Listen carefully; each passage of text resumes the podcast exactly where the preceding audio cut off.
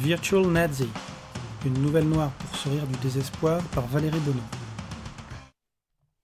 Les conclusions de la simulation sont formelles, vous auriez été un nazi en 1933. Bonjour, je souhaiterais évoquer une petite erreur dans les résultats du test. Cosmo se tenait sur la frontière entre le bureau vitré et le long corridor au mur jaune vif. La régulatrice leva la tête, accueillit son client d'une poignée de main distraite et l'invita à s'asseoir. Tout son corps hurlait son ennui, sa fatigue, sa lassitude devant cette litanie incessante, répétitive. Certes, monsieur Cosmo, mais avant d'écouter avec l'acuité et l'intérêt qu'elle mérite votre diatribe, je me dois de vous alerter sur la qualité des simulations. La perfection n'étant pas de ce monde, nous ne faisons que tutoyer les 100%, mais nous les tutoyons tels les amis de vingt ans que nous sommes. Cosmo écoutait à peine, attendant la respiration dans la tirade de son interlocutrice. Lorsqu'il crut la trouver, il s'y engouffra.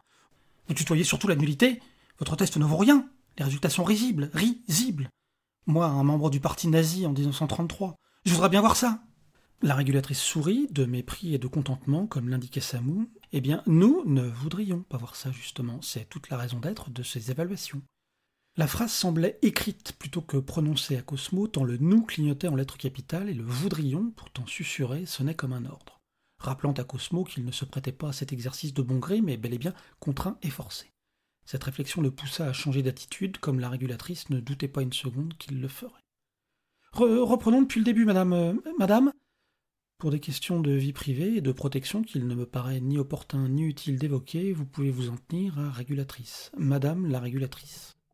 Bien, madame la régulatrice, souffla-t-il. Je, me connais, je connais mes valeurs, je, connais mes principes. jamais je n'aurais pu être un nazi.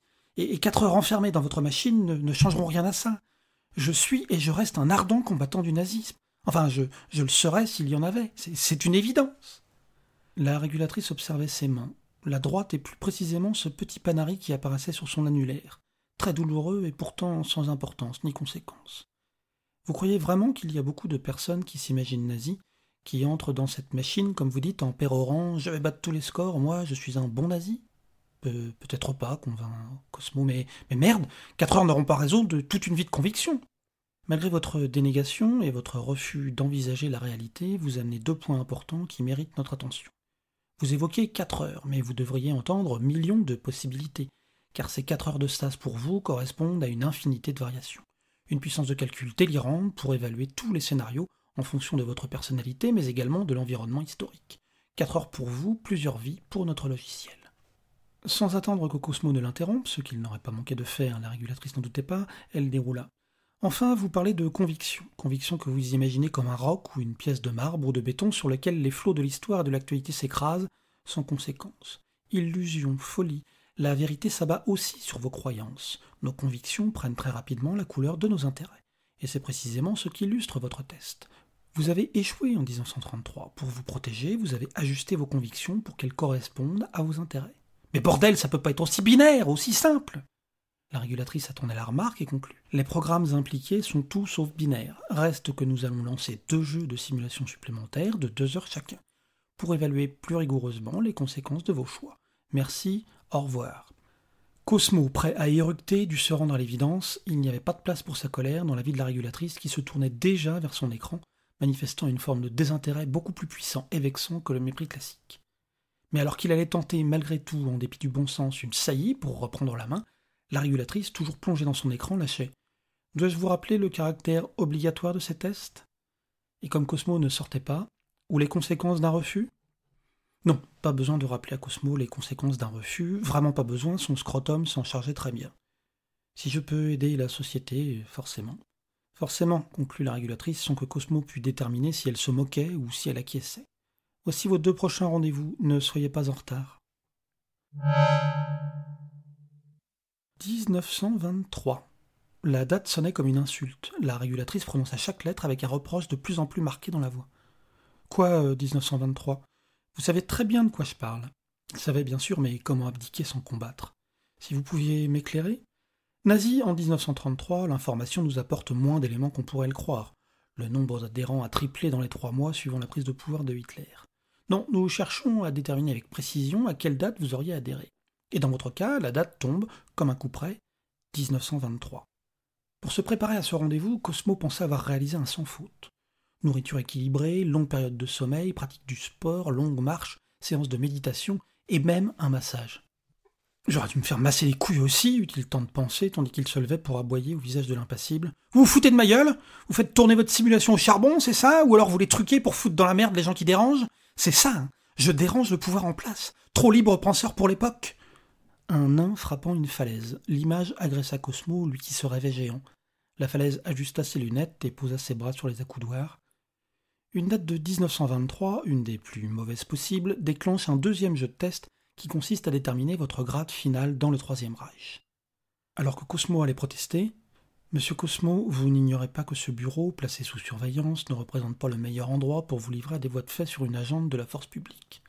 Les bénéfices de mon activité ne vous apparaissent peut-être pas de manière évidente, mais nous parlons bien de cela. Je fais régner l'ordre public.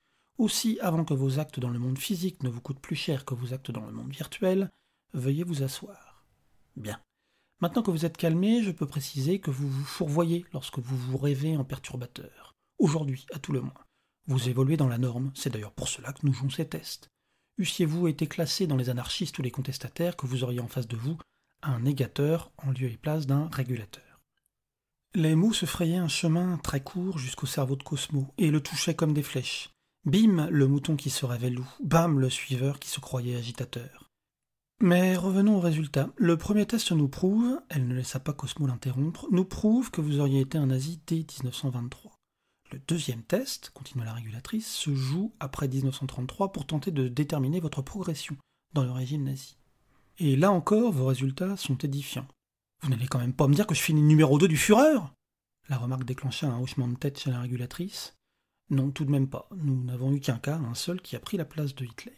Nous avons dû faire tourner la simulation plus longtemps pour constater qu'une fois au pouvoir, il détruisait le régime. Mais ce n'est pas votre cas. Vous terminez donc brigade Führer et faites preuve d'une dévotion, d'un zèle dans l'exercice de vos fonctions qui laisse peu de doute à l'interprétation. Cosmo baissa la tête, épuisé. La sanction pour les nazis, enfin les vies nazies, oscillait entre la prison, les camps de travail et la mort. Mais je ne veux pas mourir, pas comme ça, pas pour ça, pas, pas sur un coup de tête. Monsieur Cosmo, gardez votre calme, et sachez que l'administration, souvent critiquée, conspuée, moquée, porte en elle une force, une force que tout le monde prend pour une faiblesse, sa lenteur, sa lenteur qu'elle transforme en inertie. L'administration est lente, mais elle avance, pour le pire ou pour le meilleur, mais lors de tremblements de terre, de catastrophes, l'administration continue, ne s'arrête pas. Cosmo releva la tête, cherchant un sens aux paroles de son vis-à-vis. -vis. Vous allez me tuer lentement, c'est ça? Je dis juste que nous avançons à notre rythme. Nous nous reverrons dans trois semaines pour évaluer les sanctions. Je suis mort, songeait Cosmo. La régulatrice ôta ses lunettes, regarda à travers, parut satisfaite de ce qu'elle vit et reprit. Le temps du changement est venu. Cosmo se dressa. Je, ferai ce que vous voudrez. Écoutez, il y a un malentendu. Si, je peux prouver ma bonne foi, je, le ferai. Si je me réfère à la circulaire C257 qui amende l'interprétation et les conséquences des tests, vous voilà promu au rang de VSS Sturman. Félicitations. Pardon? Vous ne vous intéressez pas aux élections? Cosmo, rongé par la peur et la culpabilité, n'avait existé que pour lui depuis trois semaines. Je, ne sais pas, je ne sais plus. Vous devriez, elle réserve parfois des surprises et des changements brutaux.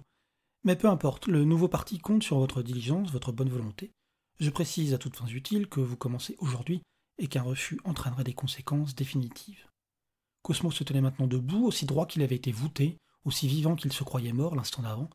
Il avança vers la régulatrice. Madame, je vous remercie, et je m'engage à me montrer digne de mon rang. Si cette nouvelle noire pour sourire du désespoir vous a plu, vous pouvez en retrouver d'autres sur mon site valeriebono.com. À bientôt